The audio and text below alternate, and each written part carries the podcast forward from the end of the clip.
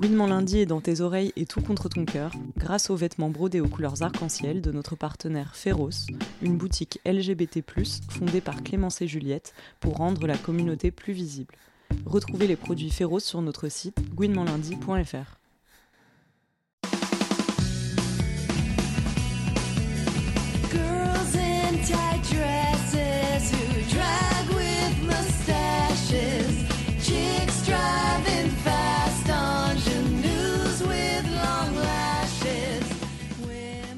Bonsoir et bienvenue dans cette nouvelle émission de Gouinement lundi sur fréquence Paris Pluriel. Le générique vous aura certainement mis la puce à l'oreille. Nous allons évoquer ce soir la nouvelle génération, pardon, The L Word, génération Q. Euh, vrai poil contre faux poil, The L Word a-t-elle fait sa révolution? Cyprine et podcast Génération Q nous offre-t-il le meilleur de l'ASMR lesbien Ou encore Polyamour et Malaise, Génération Q est-elle en fait une série conservatrice? Autant de thèmes qui seront abordés ce soir dans une émission qui s'annonce riche en spoilers. Désolé si vous n'avez pas vu la nouvelle saison. Autour de la table pour en parler dans ce débat, Juliette, Serena, Lauriane, qui se cache derrière la newsletter Lesbien Raisonnable. Et au cours de cette émission, vous entendrez évidemment les chroniques de la JL et du Comedy Love. Et pour commencer cette émission, place à la chronique de la JL. Ce soir, Sophie, tu nous parles de la visibilité de The World Génération Q dans les médias français, avec évidemment quelques surprises. Oui, même une, belle surprise, on pourrait dire. En fait, à l'association des journalistes LGBTQI, un de nos chevaux de bataille, c'est la visibilité lesbienne dans les médias. À chaque début de réunion, c'est le chapitre qu'on aborde en premier. Et à chaque début de réunion, le constat est toujours un petit peu déprimant. Sauf là, pour cette nouvelle saison de The World. Le Figaro, qu'on n'attendait carrément pas sur ce terrain, a annoncé son retour un an avant. Le papier date de janvier 2019.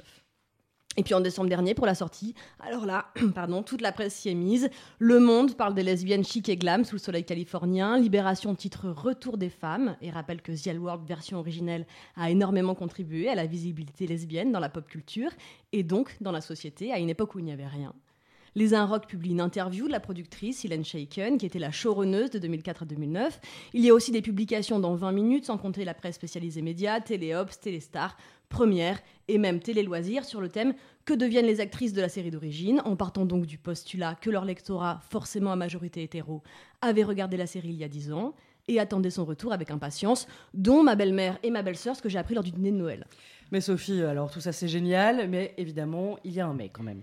Oui, il y a un mais, il y a même un gros mais, et alors là j'ai peut-être l'esprit mal placé, mais en fait le fait que la presse soit aussi unanime à célébrer des héroïnes lesbiennes alors que quand il s'agit de sujets de société on peine à exister, j'ai fini par trouver ça louche.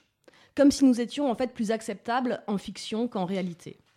D'autant que euh, la série donne à voir euh, une gamme de personnages hyper polissés, avec des corps très normés, sauf peut-être euh, les poils que tu as évoqués de Finlay, euh, voilà, que certaines auront apprécié. Même les plus fauchés habitent dans des villas de luxe. Globalement, tout le monde cherche à se marier et à faire des enfants, sauf Shane évidemment. Et pourtant, j'ai des souvenirs nettement moins conventionnels des premières saisons. On se souvient de ce générique mythique hein, qui, vient de passer, qui dit notamment dans le refrain This is the way that we love and live. Et à l'époque, c'était une annonce super forte. La manière d'aimer et de vivre de Shane, de Bette, d'Alice était très sulfureuse et la presse française en parlait peu. Et maintenant, dans un monde post-mariage pour toutes, leur manière d'aimer et de vivre ressemble furieusement au modèle hétéropatriarcal.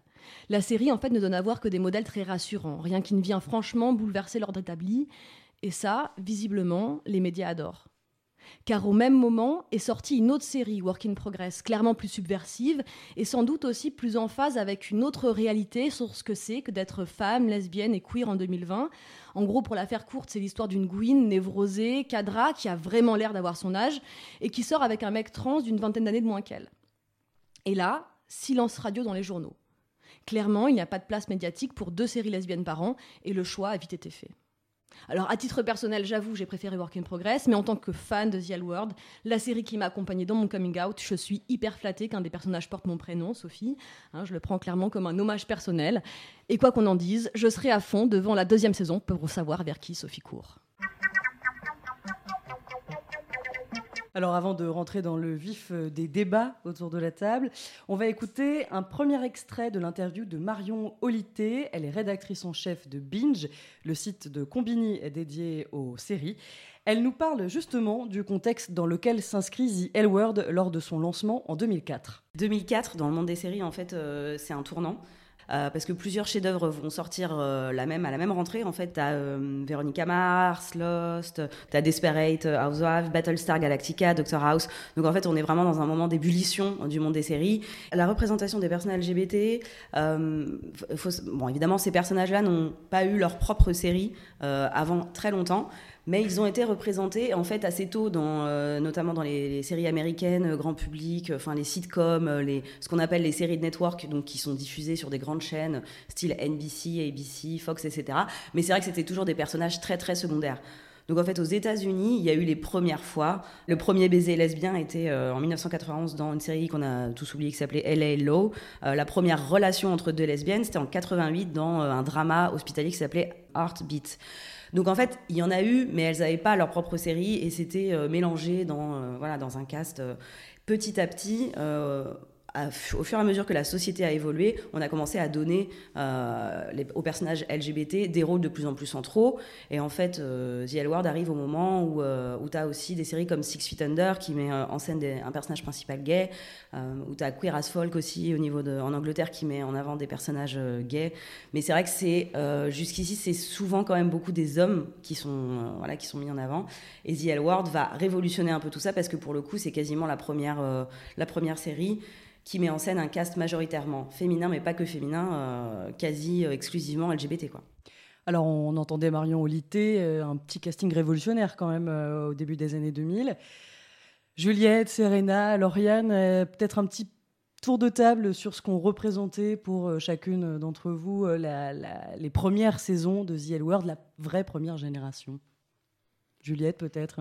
Alors moi, du coup, je découvre The L Word en 2010, donc euh, après que ce soit euh, terminé. Et euh, pour moi, ça coïncide vraiment avec le moment où je commence à regarder des séries comme on en regarde aujourd'hui sur l'ordinateur. Et la première série que je regarde, moi, c'est Sex and the City. Donc c'est vraiment voilà ce moment de découverte de ces longues romances, ces longues histoires qui se développent sur plusieurs saisons. Et c'est aussi le moment de ma première relation euh, avec une meuf. Et en fait, moi, je n'ai aucune référence queer ou lesbienne à l'époque. Ma meuf n'est pas, pas spécialement euh, politisée, même voire en rejet de la communauté. Euh, du coup, moi, ça m'apporte vraiment quelque chose de très important, en sachant que moi, ma seule référence à l'époque de lesbienne à l'écran, c'est la sorcière Willow dans Buffy, qui m'avait déjà, sans que je le sache plus jeune, créé beaucoup d'émoi. Et euh, du coup, voilà, moi, ça va vraiment me permettre euh, de développer un sentiment d'appartenance à cette communauté. Et je vais m'identifier très, très fort à Jenny en tant que ex-hétéro, mais est-ce qu'on n'a pas tout été dans ce monde hétérosexuel un peu ex-hétéro, enfin, sauf pour les plus chanceuses d'entre nous. Et euh, je vais aussi développer mon premier crush lesbien sur surprise et originalité Shane. Crush qui va vraiment s'inscrire durablement de mon côté. Juliette nous parle toujours des bras de Shane, encore Oui, aujourd'hui. tout à fait. Passion euh, sur le long terme. Serena, Oui, alors moi, j'ai commencé à regarder en 2005, quand euh, c'était diffusé sur Canal Plus en clair. Donc je regardais ça sur ma télé, qui est un combi télé-cassette euh, vidéo. Euh, pour moi, c'est en fait, j'avais déjà une copine. J'avais 19-20 ans, je crois. J'avais aussi déjà des références lesbiennes via d'autres produits culturels. Donc ça n'a pas été euh, non plus une grande révolution euh, pour moi. Euh, je regardais quand même assidûment. Après, j'avais beaucoup de mal à m'identifier à elle parce que c'est un peu les critiques qu'on peut avoir sur The L Word. C'est pas très réaliste. Elles étaient plus vieilles que moi, elles appartenaient à un monde auquel je n'appartenais pas. Donc j'avais du, du mal à m'identifier, mais quand même j'avais de l'affection pour les personnages, ça fonctionnait bien. Et euh, ensuite, euh, bah, je crois que c'est à peu près tout ce que j'ai à dire. Euh, après, ce qu'il y avait d'intéressant et que je ne connaissais pas, par contre, c'était euh, par exemple la transition du mec transgenre Max, oui. ou encore euh, le fait de- d'avoir un projet de parentalité entre deux, euh, deux meufs lesbiennes. Et euh, voilà, c'est tout. Lauriane, peut-être sur ce qu'a euh, ce représenté The L Word lors de sa sortie. euh, Oui, alors moi c'était euh, pareil en 2004-2005, donc au tout début. Et ça a coïncidé avec, euh, pareil, la découverte de ma propre homosexualité. On était en plein, moi j'avais 13-14 ans, donc plein collège, etc. C'était le moment où je commençais à chercher plein d'infos sur Internet et euh, je lisais beaucoup euh, le site qui, est- qui était bien à l'époque, After Hélène. Oui, référence. Ouais. Et The c'était un, un gros truc sur ce site à, à cette époque-là. Et, et j'apprenais en même temps à parler bien anglais. Et la série, je l'ai téléchargée illégalement sur l'ordinateur parental. Euh, et à un moment, je me rappelle, j'avais eu que le son une fois, enfin pour le premier épisode, donc j'étais dégoûtée. Mais, euh, mais ouais, pareil, c'était hyper important. Euh, alors, je m'identifie, je crois pas que je m'identifie à elle, mais euh, je trouvais ça extraordinaire. Un, un groupe de lesbiennes, euh, toutes lesbiennes, toutes belles. Enfin, c'était, c'était extraordinaire. Et euh, pareil, j'étais amoureuse de Shane. Je crois qu'Isabelle, en studio, tu veux réagir sur ce qu'a représenté euh, The L Word. Non, mais moi aussi, mon... moi, je voulais dire que la première fois que j'ai regardé, c'était en 2004. Voilà, on ne dira pas quel âge j'avais déjà. On avait tout entendu que cette série était sortie en 2004. Il n'était pas question qu'on attende des diffusions en France qui, à l'époque, on savait que ça ne viendrait pas avant au moins un an. Donc, euh, on- je l'avais téléchargé euh, sur l'ordinateur de ma copine de l'époque. Donc, je pense qu'on avait téléchargé ça euh, sur Imul. On avait dû mettre au moins une bonne journée Ouais. à la voir. Après, il fallait aller télécharger le petit fichier de sous-titres pour le mettre euh, dessus. Mais bon, après avoir quand même réussi à faire tout ça, je me souviens qu'on l'avait regardé donc sur son ordinateur fixe avec une unité centrale, hein, parce qu'à l'époque, les petits ordinateurs euh, portables, ça coûtait une blinde et personne n'en avait, enfin très peu de gens. Et donc, on a regardé ça, je me souviens, et je me suis assez dit, vite dit que c'était euh, Melrose Place à Godouland, hein, très clairement.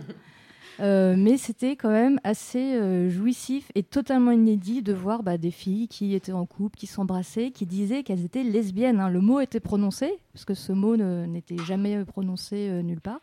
Et c'était normal, quoi. ça posait pas de problème. C'était bon, après elles étaient toutes super belles, super machin. Enfin, c'était, on voyait bien que c'était un monde qui n'existait absolument pas. Mais euh, c'était quand même euh, bah ouais, complètement inédit, parce qu'avant, effectivement, moi, le- la seule représentation que j'avais aussi, c'était euh, Willow dans Buffy. Non, Buffy, oui, Voilà. tout à fait. Bon, c'est vrai que je crois que l'anglais de certaines lesbiennes doit certainement beaucoup à The L Word. Pour ma part, c'est le cas aussi. Et les capacités informatiques. Tout à fait, évidemment. Oui, oui, sur Emule, des, des- beaucoup de patience. Finalement, ça nous a appris la patience aussi. Euh, avant d'attaquer sur la, sur la nouvelle saison euh, à proprement parler, on a aussi demandé à Marion Olité, finalement, si entre la fin de The L Word euh, en 2009 et le reboot de 2019, les représentations des personnages LBT avaient évolué, et notamment justement grâce à la série. Ce qui se passe après au niveau des années 2000, c'est qu'il y a des showrunners euh, hyper importants qui arrivent comme Ryan Murphy. Et Ryan Murphy euh, ne, ne fait pas une seule série, on l'en remercie sans mettre un personnage euh, ou plusieurs personnages queer en fait dedans. Donc à l'époque, il commence à faire Nip Tuck, et dans Nip Tuck, il y a un personnage d'une femme trans, alors qui est pas joué par une actrice trans, on y- on n'en est pas encore dans les années 2000, euh, 2015-2020. Mais voilà, de l'autre côté, tu as Shonda Rhimes aussi qui va sortir des grandes séries populaires euh, comme Grey's Anatomy, où il y a euh, le personnage euh, de lesbienne culte, donc tu as Cali, et Arizona. Qu'est-ce qu'il y a d'autre à cette époque-là? Enfin bon, bref, en tout cas, The L Word, oui, fait partie d'un mouvement où les personnages LGBT vont avoir de plus en plus de visibilité dans les séries, parfois vont faire partie, mais notons quand même que c'est souvent dans des séries chorales. C'est rarement euh, quand il s'agit de dépeindre la vie, euh, par exemple, de, femmes vingtenaires comme la, série Girls qui arrive pourtant en 2010. Là, c'est à la fois euh, très blanc et très hétéro. Alors, euh, Marion Litté a évoqué euh, plusieurs euh, showrunners et showrunneuses. Pour rappel, pour le Génération Q, c'est Marja Ryan Lewis qui a repris le projet. Si vous ne la connaissez pas, eh bien, au pays du Gouinistan, elle a plutôt une bonne cote, notamment après son film indépendant qui s'appelle La menteuse aux quatre visages, et dans lequel, euh, spoiler, une Gwyn assez intelligente qu'elle joue elle-même d'ailleurs, euh, séduit une jeune fille un peu bien sous tout rapport, prête à se marier. Et justement, on a aussi demandé à Marion Olité ce qu'elle pensait euh, de ce reboot de The L. La promesse, elle était forte en fait. Moi, je me, je me souviens quand même dès le premier épisode, première scène, une scène de sexe pendant les règles entre deux femmes racisées. Et donc, après cette première scène qui était super cool, euh, je t'avoue que j'ai été euh, assez déçue de la suite. Elle, euh, elle pêche comme pas mal de séries qui sont un peu qui veulent parler des millennials aujourd'hui, enfin des jeunes femmes qui ont 20, 30 ans. Elle se veut pop, fun, mais en fait elle manque de substance. Moi je trouve elle est, elle est assez superficielle. Les personnages, je m'y attache pas. Euh, le couple euh, de Generation Q qui est censé remplacer Beth et Tina, c'est un peu euh, Dani et Sophie. Et euh, autant Dani, ça va à peu près, mais c'est quand même un copier-coller de bête. Autant euh, Sophie, on, ça va pas comment elle écrit, on, s'en fiche d'elle en fait. Et je trouve aussi que ça manque d'un dialogue euh, entre générations, ce qui était un peu la promesse. Il y avait marqué Generation Q, mais comme c'est The L Word 2. Generation Q, Marja Lewis Ryan, qui est la nouvelle showrunneuse, elle nous promettait un peu quand même qu'on allait discuter, voire débattre, voire s'enflammer entre nos quarantenaires powerful lesbiennes et puis les petites nouvelles qui arrivent et qui essaient de se frayer voilà, leur chemin dans ce monde euh, de brut, quoi, qui a changé, qui est la société en 2020. Et au final, j'ai pas l'impression qu'elle nous raconte ce que c'est que, pour l'instant en tout cas, vraiment, ce que c'est que d'être une femme queer euh, en 2020, quoi. Alors, beaucoup de promesses déçues quand même hein, dans l'interview de Marion Olité. Euh, alors justement, cette nouvelle saison de The L Word, venons-y. Qu'est-ce que vous en avez pensé? Est-ce que les personnages tiennent leurs promesses? Est-ce que vous avez été ému contente de retrouver les anciens personnages? Lauriane Moi, j'étais hyper hypée par le, retour de la série. Je me souviens, les, premières rumeurs, c'était en 2017. Euh, et, franchement, j'a- j'attendais beaucoup de cette série. Et mon intérêt est monté euh, en flèche, je pense, jusqu'à l'épisode 3 ou 4. Et après, est descendu, mais à une vitesse pas possible. Euh, J'ai été assez déçue, notamment par la manière dont étaient écrites les relations entre, pour le dire euh, trivialement, les jeunes et les vieilles. Je pensais que ça allait être un peu plus fin. Et là, j'ai eu l'impression d'une superposition. euh, un peu à la Downton Abbey, tu vois, genre, euh, genre les servants euh, en dessous, les plus jeunes qui travaillent pour les vieilles. Et, euh, et voilà. Mais par contre, j'étais hyper émue et, euh, et très très contente de retrouver euh, Beth, Alice et, et Shane. Et, euh, et en fait, s'il n'y avait pas eu euh, Dani, tout ça, euh, c'était très bien aussi. Je note que tu n'as pas dit Tina, du coup, hein, quand même. On y reviendra. On y reviendra. Juliette Oui, oui, moi je suis tout à fait d'accord. Euh, moi j'ai tout re-regardé euh, avant que ça sorte. Et j'avais de grandes attentes. Et pareil, je pense que premier, deuxième, troisième épisode, très enthousiaste. Et après, euh, la question récurrente que je me suis posée, c'est y avait-il des scénaristes dans la salle? Quand même, ouais. Euh, on ne s'intéresse pas aux personnages, ils sont vides. Euh, les storylines, enfin les ce que, ce que vit euh, chacun personnage euh, est euh, au mieux incohérent, au c'est pire, dur, hein. euh, non non mais d'aucun intérêt. Euh, donc voilà, moi, moi très très déçue aussi. Euh, et, aussi et, et- et autre point euh, que je trouve intéressant à souligner, enfin deux autres points à souligner, c'est que d'une part, c'est pas à la hauteur de la qualité des séries aujourd'hui qui sont euh, montées en grade. Euh, Marion euh, parle de 2004 comme l'explosion des séries au niveau artistique. Ça n'a fait que monter et on voit des choses très très bonnes aujourd'hui. Donc on ne peut pas tomber devant quelque chose comme ça qui est aussi faible scénaristiquement, artistiquement, euh, euh, du point de vue de l'écriture. Et euh, The L Word, première génération, donc six premières saisons, c'était un soap. C'était vraiment du drama. C'était n'importe quoi. Enfin, je veux dire, Oui, ça s'est toujours revendiqué comme un saut. et c'était parfait comme ça. C'était vraiment la qualité de cette série. Et là, j'ai l'impression qu'elles ont essayé de faire un truc un peu plus politique, un peu plus cool, euh, un peu plus dans l'air du temps. Et en fait, elles se prennent les pieds dans le tapis, pour moi, et, euh, et ça s'écroule.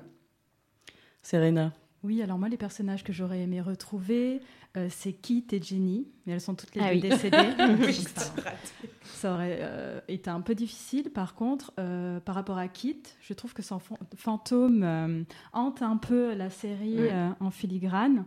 Et ça permet aussi à la série de parler euh, d'un sujet de société qui a un, scan- un scandale de santé publique aux. États-Unis, qui est donc le business des, le business, pardon, des opiacés. Donc ça, j'ai trouvé ça quand même pas mal, même si c'est euh, jamais fouillé, c'est jamais approfondi. euh, C'était quand même plutôt cool. J'étais contente de retrouver Beth aussi, parce que je trouve que son personnage a évolué. C'est toujours le même personnage, mais elle a évolué. Elle est moins control freak, elle est quand même attachante. L'actrice, je trouve que c'est une très bonne actrice. Et que dans tous les cas, que ce soit Beth ou Kit, elles ont toujours apporté une dimension un peu politique à la série.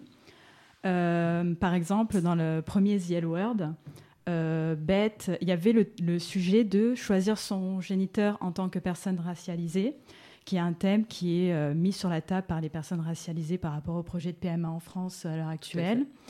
Donc il y avait ça et d'autres choses. Donc voilà, ça c'était pour un peu le côté positif comme. Est-ce que les personnages, il n'y a pas un peu une dichotomie aussi entre l'ancienne et la nouvelle génération? Bon, après, il y a un caractère, enfin, il y a- il y, a un aspect euh, émotionnel à ça, à l'attachement qu'on a pu porter à des personnages dans les Bien premières sûr. saisons. Mais finalement, euh, les nouveaux personnages, ils ont un petit peu plus, de, ils manquent un peu d'épaisseur et ils sont un peu plus transparents peut-être que les que les anciennes entre Bah, guillemets. Ouais, Dani, par exemple, tu parlais de la, crise des opiacés aux, États-Unis. Il y avait un vrai enjeu de, de politique, en fait. On aurait pu voir euh, Dani qui travaillait quand même pour euh, l'image de la famille Sackler, en gros. Euh, et en fait, son personnage est- change du tout au tout en un épisode et euh, se rallie à Beth. Et c'est pas du tout creusé, ouais. C'est un peu décevant. Ouais, c'est vraiment très superficiel. hein. Oui, et moi je suis tout à fait d'accord avec toi. C'est vraiment un des aspects intéressants de la série. Et euh, moi je trouve qu'en fait, il aurait peut-être même mieux fallu faire un spin-off sur Beth et sa campagne en tant que voilà pour devenir maire de Los Angeles, un truc voilà à la House of Cards euh, qui aurait été moins cousu de fil blanc aussi parce qu'on voit arriver chaque truc. Par exemple, et il nous crée un suspense sur les raisons de pourquoi est-ce qu'elle fait campagne. On voit bien que Kit n'est plus là. Si on a bien regardé la série originelle, on sait que Kit a des addictions. Mm. Et pourquoi nous faire durer ce suspense-là sur trois épisodes, qui, alors que tu devines tout de suite que c'est la raison euh, de son engagement politique? Donc voilà, moi à la limite, j'aurais mis à la poubelle Génération Q et j'aurais fait un spin-off sur euh, Beth euh, qui veut devenir maire de LA. Quoi. Ça nous aurait peut-être donné l'occasion de retrouver Tina euh, un peu plus longtemps. Euh, sur, euh, sur ces personnages, on- c'est toi, Serena, qui évoquait les absentes de cette série. Euh, Qu'est-ce qu'est-ce qu'on pense de la remplaçante de Carmen, de la Pica Morales? Chiara, Oui, Chiara, tout à fait, la, la- la nouvelle meuf de Shane. Elle est très belle. Elle est très Oui. belle. Le silence, euh, c'est un silence qui Non. parle pour lui. Très parlant, ouais. Enfin, je, je trouve qu'en fait, ce personnage, voilà, il, il est exemplaire euh, du manque d'écriture des personnages euh, de cette nouvelle saison. Et il y une première chose, c'est que Shane, euh, qui est d'ailleurs, moi, mon, ma pire déception, hein, je sais pas pour vous, euh, de ces nouvelles arrivantes, je trouve qu'à la limite, Alice a quand même un peu de substance, Beth, on vient d'en parler. Shane revient. euh, elle est détruite par sa séparation, elle doit signer les papiers du divorce. Elle et est millionnaire. elle est millionnaire parce que Elle voilà, a un jet privé. elle, elle, elle baise les euh, fly attendants sur ça, euh, truc de cuisine, euh, comme ça, toujours d'une manière dont on ne comprendra jamais comment est-ce qu'elle fait pour leur faire l'amour avec, bref, un seul bras de cette manière. et, euh, et voilà, c'est le gros euh, nœud du début. Et il suffit que cette fameuse Chiara revienne, resplendissante, euh, le jour de son anniversaire, et pouf, tout, tout va bien. Tout va bien. tout rentre dans la normale. Et oui, l'enjeu de- d'avoir un enfant, moi, ça m'a un peu déçu en fait. Je pensais qu'on avait un peu évolué par rapport à la première génération. C'était aussi ça le- l'enjeu, c'était Beth et Tina qui essaient d'avoir un enfant. Là, on est encore avec cette histoire de, avec Shane et, et Chiara. Et on ne sait pas du tout en fait Chiara qui c'est. On sait que c'est une pop star vaguement. Mais est-ce qu'elle est vraiment modèle. connue? Non, c'est pas plutôt une DJ, c'est Oui, une top modèle. modèle, moi j'ai l'impression. Ah ouais DJ, mannequin. DJ, DJ. DJ, ok. Comme Carmen, quoi. Comme Carmen, exactement. Ouais. DJ Sugar. C'est ça. Et euh, non, qu'est-ce- non, je sais plus ce que je voulais dire. Bon, en tout cas, pour. euh, Le désir d'enfant. Le Oui, désir d'enfant, voilà, c'est ça. Euh, non, mais c'est c'est tout. Et je comprends pas pourquoi Shane ne veut pas d'enfant alors qu'elle était hyper douée avec les enfants, son petit frère quand même, dans la première génération. Donc j'ai pas compris pourquoi. Enfin, rien ne nous expliquait en fait. On est un peu à rebours du personnage euh, Oui. qui est euh, hors, euh, hors des sentiers des engagements, qui, est- Mm. qui a un fort désir d'indépendance. Cet enfant-là, il, est un petit- il cherche un petit peu à confronter ce personnage-là à, à sa, à sa mythologie finalement. mais oui, et ça aurait été intéressant de creuser pourquoi elle en veut pas, ou alors, voilà, pourquoi finalement elle, elle se dit que peut-être que ce serait pas mal. Et rien n'est creusé. On a parlé de Shane, on a parlé de Beth, moi je voudrais parler d'Alice quand même. Mhm. Euh, et notamment euh, une scène de sexe qui est, euh, que je vous a peut-être donné envie de faire ou de refaire des plans à plusieurs, où il est quand même question de, de polyamour. Bon, je reviens sur cette scène de sexe parce que quand même, les premières saisons d'E.L. World, il y, a, il y a une visibilité des relations charnelles en- entre meufs. Mm. Est-ce que vous estimez qu'on a été gâté dans cette nouvelle saison à ce niveau-là? Moi, je trouve qu'il y, avait beaucoup de sexe. Donc, euh, ça, ça, c'est bien, ça me va. Euh, même euh, la, la première génération aussi, c'était ça, il y avait beaucoup, beaucoup de sexe. Donc, ça me va très bien. La scène de, de sexe à trois était plutôt réussie, selon moi, même si j'aime pas du tout le personnage de Nathalie, Nat, La nouvelle meuf d'Alice la nouvelle meuf d'Alice. Et pour redire un truc que j'ai déjà dit dans mon podcast, euh, qu'on a déjà entendu dans mon podcast, c'est euh, en fait, ça aurait pu être très très creusé cette histoire de relation à trois. C'était même un enjeu politique en fait. Comment on, on construit une euh, voilà une relation à trois quand il y a deux enfants, quand euh, il y a un couple établi, quand il y a une ex qui, qui revient plus ou moins. Et, euh, et pareil, déception. Serena, je sens que t'es déçue. Oui, c'était décevant. En plus, à la fin, c'est le triomphe de la monogamie euh, via la demande en mariage de Nat envers Alice. Elle la demande en mariage. En tout cas, elle lui fait une déclaration. euh, et bon, c'est clair que c'était encore une fois euh, superficiel et, euh, et pas du tout euh, creusé ni approfondi, décevant aussi. Le tout pendant qu'il y avait Roxane Gay qui parlait dans son Oui, émission, à qui a complètement éclipsé. Euh, Une Bah, grosse scène discours, euh, hein. malaise quand même de la saison. Oui. Ça, c'est... si on, on y reviendra sur les scènes malaise. Juliette, je, je, je te vois, tu as envie de réagir. Euh, oui, oui, moi je trouve que les scènes de sexe sont pas mal, euh, elles sont moins euh, pensées pour le regard masculin. euh, Il y a voilà, cette première scène euh, avec les règles, tout ça. Après, moi je trouve que dans l'ensemble, ça manque un peu d'humour. Euh, ça reste quand même euh, sérieux. Et moi, ce plan à trois, je l'ai trouvé, euh, oui, il est assez excitant, je l'ai trouvé assez kitsch.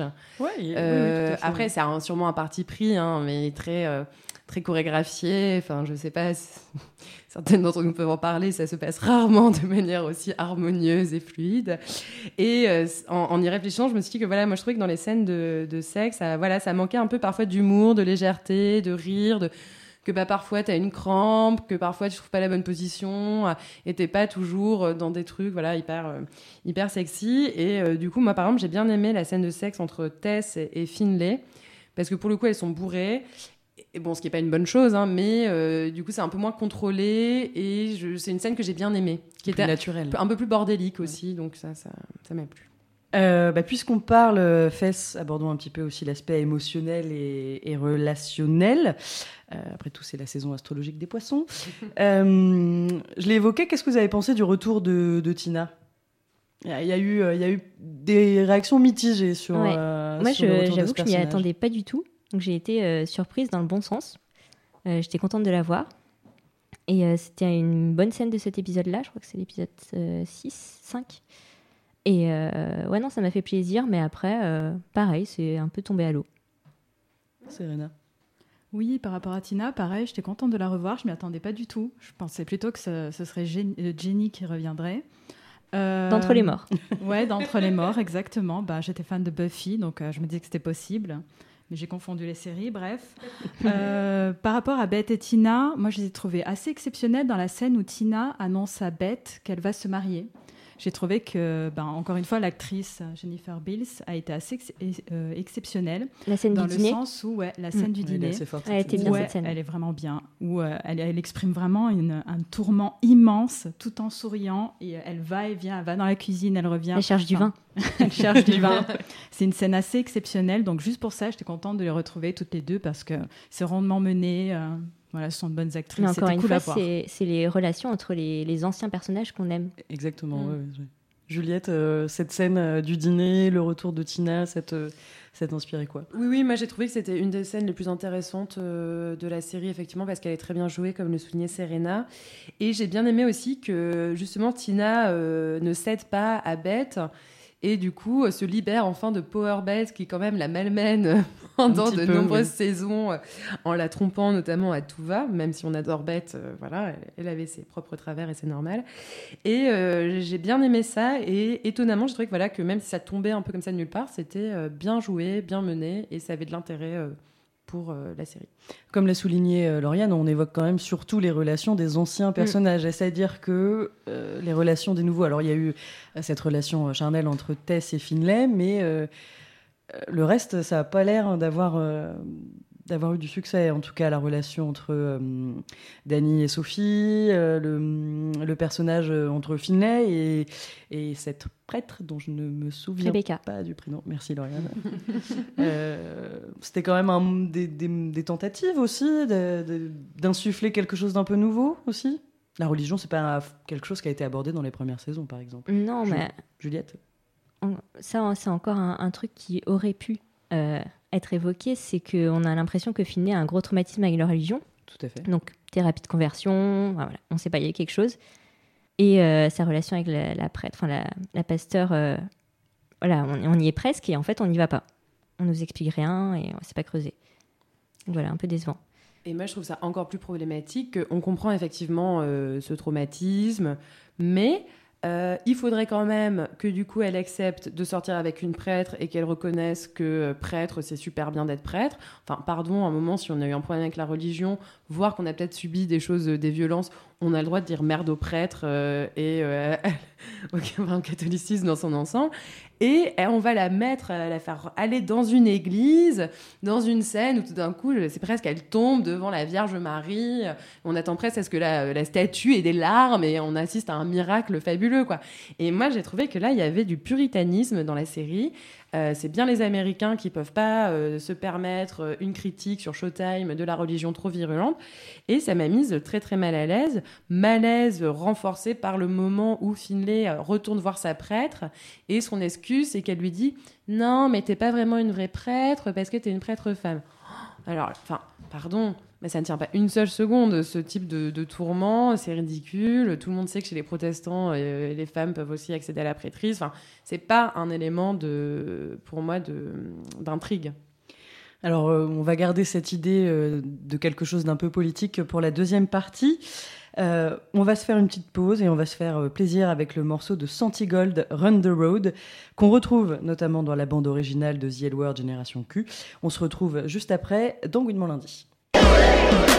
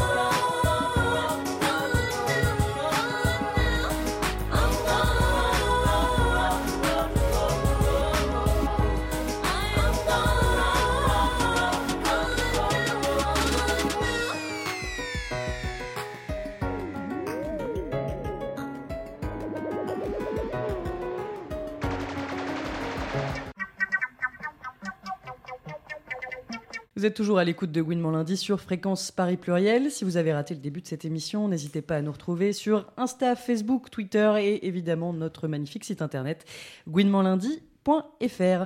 Avant de poursuivre cette émission sur le thème de The L Word Génération Q, on accueille Mao du Comedy Love pour une chronique vraiment bien dans le thème.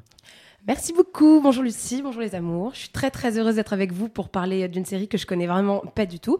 Du coup, quel plaisir, tu vois, de pas connaître la seule référence du milieu. C'est un peu comme si t'arrivais, je sais pas, en crocs au procès de François Fillon et en mode genre, ah oups, le dress code c'était les mocassins. Bah voilà, c'est un tout petit peu gênant. Sans oublier bien sûr que tu seras habillé en clown. Voilà, bref. Euh, ma connaissance de The Real World, euh, c'est un peu comme mon compte en banque, tu vois. Je sais qu'il existe. J'en ai entendu parler, euh, mais on n'a pas beaucoup de relations ensemble. Après, tout est relatif. C'est-à-dire que moi, je suis pauvre, mais je suis riche à 15 pintes. 4 pintes, tu vois, c'est à peu près l'horaire à laquelle je commence à m'appeler Mao Trump. C'est-à-dire, je me permets tout ce que je veux, j'en ai plus rien à foutre. Je suis en mode genre de la coke, mais grave. Une tournée générale, mais j'allais le proposer. Un Uber, c'est saut 2009 de courir après un octilien de toute manière. Et puis après, je sais pas tellement comment le prendre parce que la dernière fois que j'ai essayé de choper un octilien, j'étais avec mon meilleur pote, j'ai couru vraiment les meufs, je donnais tout ce que j'avais et il s'est retourné vers moi, il m'a dit Euh, Tu peux marcher plus vite Bref, je m'égare, un peu comme Shane avec ses plans cul. C'est peut-être que t'as pas compris l'essentiel? Euh, quoi? Attends, Shane, elle a beaucoup de plans cul, non? Oui, oui. Ok, donc j'ai compris l'essentiel. Non, je sais pas, parce que tu vois, je, je connais pas cette série, mais je crois que j'avais compris ça. Un peu comme ma belle-mère, par exemple, elle est venue voir mon spectacle la dernière fois. Elle s'appelle Marie-Alice, elle a 60 ans. Elle m'a regardée, elle m'a dit Tu parles beaucoup en verlan, j'ai pas tout compris. Euh, j'ai compris euh, coke et chatte. J'étais en mode Bah voilà, t'as compris l'essentiel du spectacle. Donc un petit peu comme les séries. Mais du coup, t'en t'en as compris quoi là, de la série? J'ai cru comprendre que c'était la première série qui mettait en scène des lesbiennes, mais aussi qu'elle n'était pas très inclusive, mais que parfois c'est l'intention qui compte. Tu vois, comme Christine Boutin la dernière fois sur LTL, elle a dit euh, c'est pas exactement que l'homosexualité me dégoûte. Tu vois, on y était presque. Vraiment, Euh, c'était l'intention qui comptait. Moi, la dernière fois, j'ai dit à quelqu'un mais je te déteste. Franchement, je veux plus jamais te voir. Tu vois, presque. J'ai presque dit je t'aime. J'étais à ça de passer à côté d'une belle histoire. J'ai quand même un peu faire chier avec ça. Ma vie amoureuse, comme la moitié de celle du Gouinistan, je pense qu'elle est compliquée. Ça, c'est une manière romantique de dire à chier. Euh, je suis pansexuelle. Je le définirais comme j'aime l'âme des gens. Voilà, ça se joue sur un éclat dans l'œil, une mèche de cheveux mal placée, une blessure qui brille parce que la personne a laissé passer la lumière au travers. C'est beau C'est pas de moi. Non, je déconne. Non, je déconne pas. On sait pas, le mystère reste entier. Euh, je suis très fière de l'être en tout cas. Je demanderai juste aux garçons d'arrêter de me demander euh, ça fait quoi de lécher de la pelouse? Je sais pas, je suis pas végane, connard. J'ai la tête d'une meuf qui vit en ZAD. Non, j'ai la tête d'une meuf qui met 14 euros de maquillage pour aller au McDo. Oui. Euh, mais peut-être que si j'aime tout le monde, j'y réfléchis, c'est parce que moi, je vis dans un monde où tout le monde m'aime. Ouais, je sais, je suis un peu dans le déni, j'ai beaucoup de thérapie de retard. Euh, la dernière fois, on m'a dit que j'étais érotomane. Érotomane, c'est quand tu vois des rapports de séduction partout. Mais moi, je vois pas des rapports de séduction partout. C'est juste que j'arrive, Lucie, elle dit bonjour Mao. Non. Meuf, il y a des manières plus courtoises de me demander en mariage. c'est tout. Et la dernière fois que j'ai dit ça à une serveuse qui me ramenait mon café, elle m'a dit Oula, va te faire consulter. Bah, je l'ai fait. Trop magnétique, les gars. J'arrive, le psy, il m'accueille dans sa chambre, pardon, son bureau. Enfin, il y a un sofa au fond, faut pas me prendre pour une conne. Euh, il me fait asseoir, il me pose des questions sur ma petite enfance. Allez, ça va, j'ai compris. Tu préfères ton père ou ta mère? Je ne répondrai pas, ma mère. Ça continue comme ça tout le temps, comme par hasard, il se met en face de moi. Au bout d'un moment, il me dit allongez-vous. Je suis en mode genre ça va, mec. Enfin, je suis là pour me soigner en fait, tu vois. Euh, c'est en parlant avec lui que j'ai quand même euh, compris qu'en fait, je crois que si je veux que tout le monde m'aime, c'est parce qu'en moi, il y a une petite fille de 7 ans à qui on a trop dit non, tu vois. Je me le faisais tout le temps recal. Et en même temps, j'y peux rien. Quel con Mathias de pas comprendre que lui cracher dessus, c'est lui dire je t'aime, c'est une déclaration d'amour, ça s'appelle la passion en fait. J'ai des idéaux, ok. Roméo et Juliette, comprometté Adèle, Patrick et Isabelle Palcani, j'ai des modèles. I'm waiting for more from life. Désolée, j'ai vécu en Angleterre il y a 5 ans pendant deux semaines, donc j'ai des reflux. Euh, je suis tellement obsédée par l'amour que j'ai même un cœur tatoué dans le dos. En vrai, histoire classique, j'étais en Angleterre, bourrée. Je voulais me faire tatouer pour comprendre pourquoi les gens acceptaient de l'argent contre une douleur consentie. Voilà, quelque chose de normal. Et le mec me demande ce que je veux. Et je me dis, ok, il faut un truc avec lequel je serai d'accord toute ma vie. L'amour. Madame Cracker. On est passé à ça. Que j'ai un papillon sur le mot plate. Quelle joie de pas être fan des dauphins. Bon, du coup, euh, Mao, juste, euh, t'as réglé tes soucis euh, d'érotomanie. Bah, moyen, enfin, je sais pas trop. J'essaye encore de séduire tout le temps avec beaucoup de finesse. Non, je déconne, je montre mes seins tout le temps. C'est-à-dire que moi, je porte pas des décolletés, mes seins font partie du domaine public. Demandez à la jeudi ok, je crois qu'ils ont retrouvé beaucoup de morceaux de dignité la dernière fois en faisant le ménage à la fin de l'été. La dernière fois en soirée techno, il y a même une meuf qui est venue me voir et qui m'a dit Ah, mais c'est toi la meuf euh, qui a des seins à mémoire de forme? J'étais en mode genre, What? Comment elle sait Et après, j'ai accepté qu'elle me fasse un câlin. De toute façon, il faut bien tomber amoureux tous les trois jours, juste histoire que notre cœur batte un petit peu, juste histoire de pouvoir se sentir vivant et de penser à quelque chose pour que notre ventricule gauche de la horte droite puisse un petit peu trembler. Ça n'avait pas de sens cette phrase. Comme ma vie amoureuse. On l'aura compris, euh, Mao a besoin de câlins en ce moment. Euh, on continue sur notre débat consacré à la nouvelle saison de The L Word Génération Q. Peut-être avec dans cette deuxième partie d'émission un- une approche plus politique, parce que ça a été évoqué euh, plusieurs fois dans la première partie. Euh, ce qui avait été reproché aux premières saisons de The L c'était quand même de présenter euh, des corps normés, des femmes beaucoup de femmes blanches, beaucoup de femmes cis. Est-ce que là, on, on avance quand même avec, avec cette nouvelle saison? Lauriane? Oui, ils ont fait, ils ont fait des efforts. Il y a un, perso- un personnage trans qui est beaucoup mieux traité que dans la première euh, mouture. Euh, Mika, on n'en a Oui. pas encore parlé. Euh, il y a des personnes racisées beaucoup plus. Dani, Sophie. Il y a des personnages trans qui sont incarnés par des acteurs trans. Incroyable. Jamie Clayton, notamment, qu'on n'a pas assez vu à mon sens. Ouais, ils ont fait des efforts. Après, le, là où ça pêche, c'est que bah, ils y vont pas quoi. Ils vont pas à fond dans, dans, le, dans le queer qu'ils nous promettaient avec le, géné- le Génération Q. Juliette, sur euh, l'inclusivité de cette nouvelle saison Euh, tout pareil que Lauriane. Euh, moi, je trouve que ça manque quand même de personnes grosses. Oui. Euh, voilà, voire euh, des personnes qui sont pas forcément non plus des canons de beauté. Euh, bon, donc là-dessus, euh, moi j'ai quand même trouvé qu'il y avait toujours un, pas à franchir.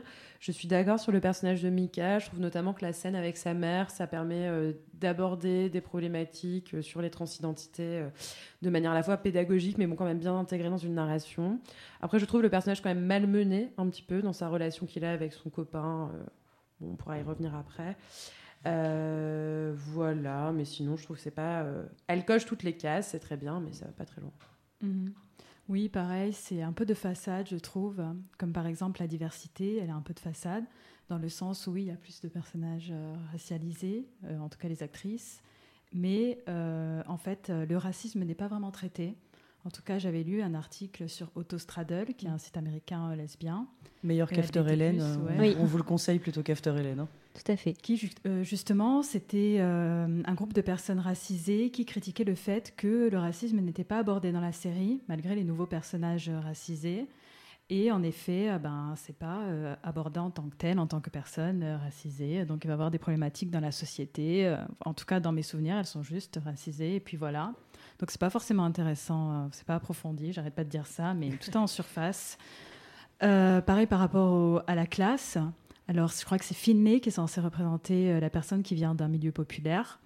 Mais pareil, ben, on sait qu'elle vient du Michigan, je crois, et qu'elle vient d'un milieu populaire, et c'est tout. Après, elle est assistante, donc on voit qu'Alice lui donne des ordres et que c'est pas très cool, mais voilà, c'est toujours un peu en surface.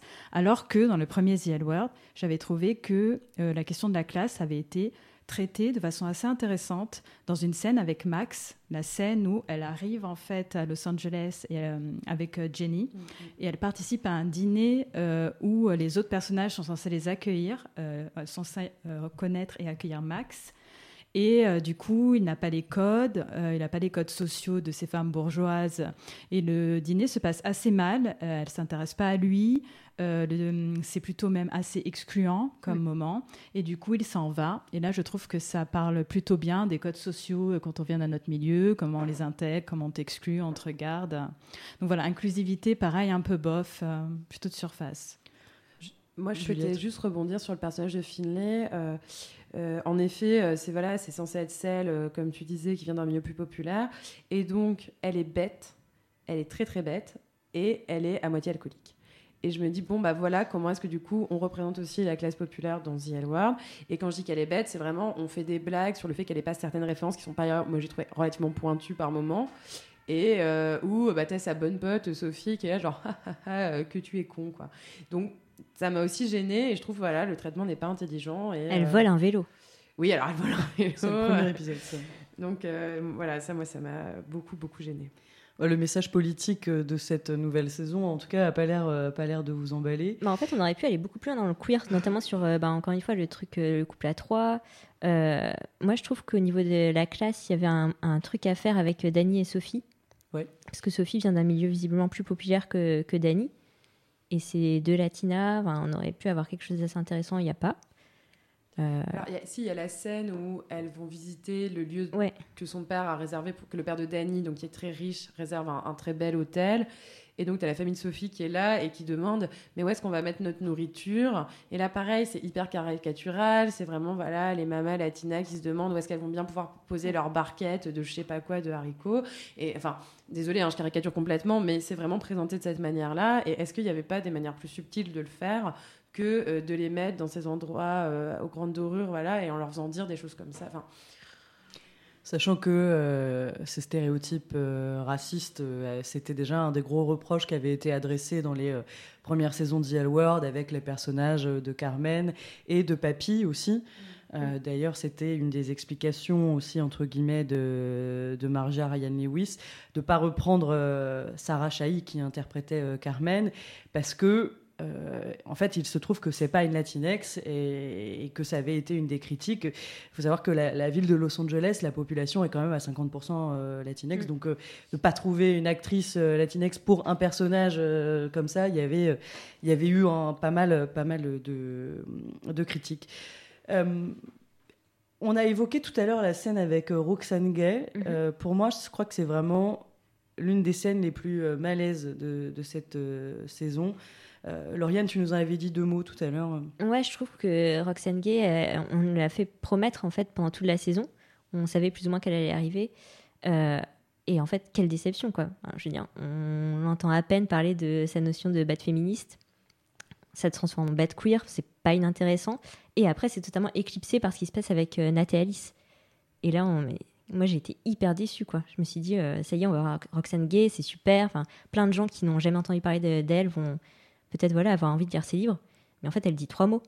au risque de penser que c'est un personnage inventé, si on la connaît Oui. pas. Après, dans le show d'Alice, on a compris avec Megan Rapinoe que Mm. voilà, c'était des, des guest stars et tout, mais Serena, Ouais. tu veux Ouais, ouais, réagir c'est clair que cette scène, elle est vraiment dommage. Euh, donc c'est la, moi la scène qui m'a mise le plus mal à l'aise. C'était ça la question. Oui. Je crois que c'est la scène de fin. En fait, je trouve que c'est euh, Ah, pire que plus belle la vie, ouais, à Oui. l'aéroport, avec le soap, split, hein. spree- Non, le, split screen euh, où tu as alors comment s'appelle ce personnage? Excusez-moi, j'ai un petit. En fait, t'as Finlay des- Sophie. t'as. Alors, tu as Sophie qui court dans l'aéroport. Euh, Déjà, je ne comprends pas pourquoi elle court. Euh, ah, donc, il y a une espèce de faux suspense entre est-ce qu'elle va rejoindre Finlay ou est-ce qu'elle va rejoindre Danny Et du coup, euh, en fait, à la fin, je me suis dit, mais déjà, qui euh, irait rejoindre Finlay plutôt que Danny Qui, à un moment donné, sur cette terre, ferait ça, quoi?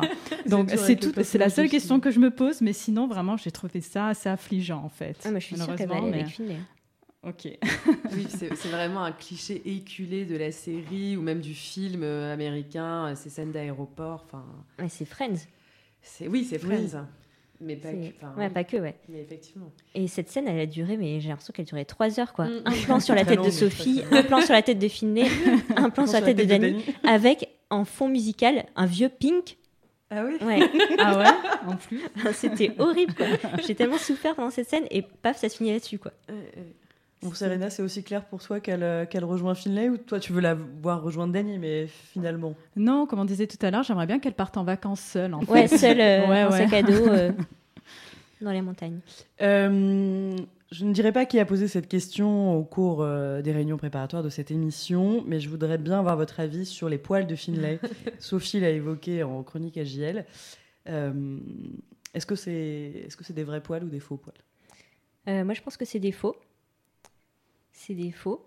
C'est, euh, ça enfin, je sais pas, c'est, il y a trop, tout d'un coup, sur le corps de Finlay qui n'est pas par ailleurs particulièrement poilu.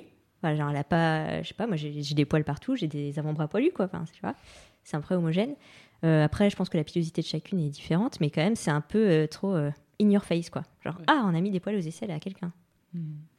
Mais ça rentre quand même dans cette dynamique de pas représenter des un peu moins des corps euh, lisses, euh, normés, euh, et quand même une petite volonté.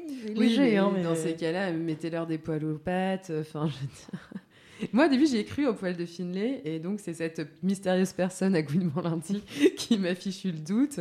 Et effectivement, ça, ça ne, ça ne marche pas. Enfin, oui, il y, a- il y a doute. y a doute. Mais sur la cohérence de, de ce choix esthétique pour ce personnage, je me demandais si euh, Est-ce que vous avez le souvenir que quand elle pédale, elle a du poil aux jambes pour euh, rebondir sur ta remarque euh, Mm, non, je, je crois pas qu'elle en ait. On l'aurait vu. Et puis à un moment, une scène aussi où elle rentre dans la salle de bain de Sophie de manière totalement non consentie et où euh, elle, elle cherche du déo parce qu'apparemment elle sent mauvais des, des aisselles. Enfin, je sais pas, c'est trop quoi. Ouais, ouais, surtout que c'est pas, forcément en lien. Enfin, moi aussi, Bah je oui, pense que ça, ce ouais. sont de faux poils. Et c'est assez ouf de coller des faux poils euh, sur les bras d'une actrice pour faire euh, inclusif ou je sais pas trop quoi, euh, token d'un truc. Regardez, elles ont des poils sous les bras. euh. Ouais, ça fonctionne pas, c'est moche. Mais C'est cela dit, c'est euh, mal fait en tout cas, ça correspond ouais. pas à sa, Cela dit, dans couleur le, de cheveux. euh. dans le Gouinistan de 2020, euh, le poil d'aisselle est en retour de hype de fou. CF, Ouais, portrait de la jeune fille en feu. Bien sûr. Jolie liaison avec. euh, euh, on touche un petit peu à la fin de cette émission, euh, mais quand même, ce qui revient, j'ai l'impression, euh, dans nos discussions, c'est que euh, ah bah, The L c'est une série conservatrice en fait. Je sais pas si on peut aller jusque là quand même, mais euh, oui, enfin surtout le- le- la storyline d'Alice, la storyline de Sophie et Dani. Et de Shane. Oui, c'est vrai. On nous a pas trop bousculé nos, nos représentations, quoi. Ça va, on reste dans le couple monogame, on, reste dans- on veut faire des enfants. Il y a des bagues de partout dans cette série. cette saison, c'est l'histoire des bagues, quoi. Et, et pour faire écho à la chronique de Sophie euh, de la JL, c'est vrai qu'il y a ce truc dans les séries américaines euh, où euh, le perso euh, gay ou lesbien, il est acceptable s'il rentre dans les codes de l'hétéronormativité. Typiquement dans Modern Family, euh, qui est une autre série euh, chorale, effectivement, euh, voilà, avec Mitch et Cam. Eh ben, ils sont euh, bien sous tout rapport, ils aiment la famille, ils ont adopté une petite fille. Et du coup, là, j'ai l'impression que ça s'inscrit un peu là-dedans. Au final, on va pas pouvoir trop être bousculé. Et il faut quand même que ça plaise au grand public américain. Et, euh, et voilà. Et même la, la- la culpabilisation de Shane, quand au final, euh, vers la fin de la série, elle se dit que pe- peut-être qu'elle n'est pas sûre du vouloir d'enfant. Il y a une scène, moi, que je trouve qui fait partie des scènes très très gênantes, où sa copine, du coup, l'accuse quasiment de sa fausse couche, enfin, dans un délire euh, complètement euh, terrible. Et euh, je trouve que ça passe sans trop de, de regard critique d'un point de vue de la série. On ne sait pas très bien quel est le message qui est en train de passer à ce moment-là. Mais elle va prendre un chien dans la rue après. Oui, alors elle, après, elle adopte un chien, donc elle, elle fait quand même famille. Donc Shane n'est pas une Gwinacha, à retenir. Euh, comme il va vraiment falloir conclure, euh, je voudrais savoir, euh, selon vous, qui a tué Jenny Schechter? Bah, on le sait. On nous le dit dans l'épisode 2 ou 3. C'est euh, c'est Beth qui est avec Danny. Et Danny demande un peu euh, tous les cadavres dans le placard de Beth. Parce qu'on a découvert quelque chose. Enfin bref. Et donc, euh, Beth lui dit ben, J'ai trompé ma femme. euh, j'ai trompé ma femme, je sais plus quand. euh, J'ai fait ci, j'ai fait ça. Et euh, j'ai une amie qui s'est suicidée dans ma piscine. Donc, c'est Jenny qui a tué Jenny. Donc ça, c'est ta théorie, Lauriane. Ah non, c'est pas thé- une théorie. C'est pas Ah la non, théorie non, de tout le monde. Non. Mais bien sûr que si. Non. Non, non, Juliette. Moi, je trouve que Jenny n'a aucune raison de se tuer euh, dans la saison 6. C'est un personnage narcissique, en pleine puissance, euh, qui a réalisé des projets, euh, qui s'est installé dans un milieu. Euh, pour moi, il y a, enfin, ou alors c'est vraiment voir le suicide de manière, bon, bah, j'en sais rien. hein. Bon, je, je vais pas m'aventurer sur ce terrain-là. En fait, je suis en train de me paumer. Et donc moi, je pense que c'est Beth qui a tué euh, Jenny, en sachant que, en vérité, je pense que les scénaristes veulent qu'on ne sache pas, parce que dans la saison 6, chaque personnage principal va, va avoir un moment une raison de tuer Jenny et va dire je vais tuer Jenny. Bon, qui est un ressort euh, voilà, critiquable, mais qui était le soap euh, qu'on aimait. Et euh, par contre, après euh, multiples visionnages du dernier épisode de la saison 6, j'en arrive à la conclusion euh, voilà, très solide que c'est Beth qui s'en est chargée. Juliette s'est donnée pour cette émission. Serena, t'as une théorie? Ben, moi, je ne connaissais pas cette théorie. Donc, euh, comme j'ai regardé le dernier euh, The je me suis dit que j'ai- euh, Jenny euh, s'était probablement suicidée, comme Beth l'avait dit, tu vois. Euh, C'était un peu euh, simpliste. Mais du coup, euh, pourquoi pas? Mais euh, enfin, j'aurais tendance à penser, vouloir croire que c'était plutôt un accident. Genre, elle est tombée euh, du premier étage de sa maison par accident dans une dispute avec Beth. Ou, je vois mal Beth, euh, enfin, assassiner euh, sciemment euh, Jenny. C'est ma deuxième option. L'accident. Eh ben, on va écouter euh, l'option de Marion Olité pour euh, la rédaction en chef de Binge. Et personnellement, c'est plutôt la, la théorie que je soutiens, moi. Alors déjà pour moi, je pense que c'est Jenny qui a tué Jenny, mais c'est certainement pas bête. Ok, non, mais faut, faut pas non plus délirer. Euh, je pense pas que Beth irait jusqu'à tuer son amie, mais euh, je pense que si quelqu'un a tué Jenny, ça peut être euh, Nikki, qui est quand même un peu crazy Nikki dans la dernière saison. Euh, elle fait des trucs hyper chelous, elle est hyper manipulatrice, et tu te demandes ce qu'elle fout derrière les buissons de ce jardin chelou là. Enfin non, le jardin n'est pas chelou, mais c'est hyper chelou qu'elle soit derrière ce buisson. Donc, ouais, maybe Nikki. Maybe, certainly, Nikki. Euh, avant de se quitter, quelques ressources pour poursuivre le débat. En matière de, podcast, on vous conseille évidemment la série de podcasts animée par euh, Lauriane, aka Lesbien Raisonnable, et Aline Maillard, et qui s'appelle tout simplement Génération L-Word. Pour ce qui est des autres séries qui gouinisent autant, voire un peu mieux, eh bien, euh, Marion Olité nous a fait quelques recommandations, notamment The Bisexual de Désiré Akavan, trajectoire d'une femme lesbienne qui se découvre bisexuelle, un sens qu'on n'a pas vraiment l'habitude de voir. Et puis euh, Vida de Tania Saracho, trajectoire de deux sœurs latinex dont une est queer, qui a une histoire avec une meuf hyper cool dans la saison 2. Euh, et évidemment, on vous recommande Work in Progress, euh, vraiment un petit bijou de cette année.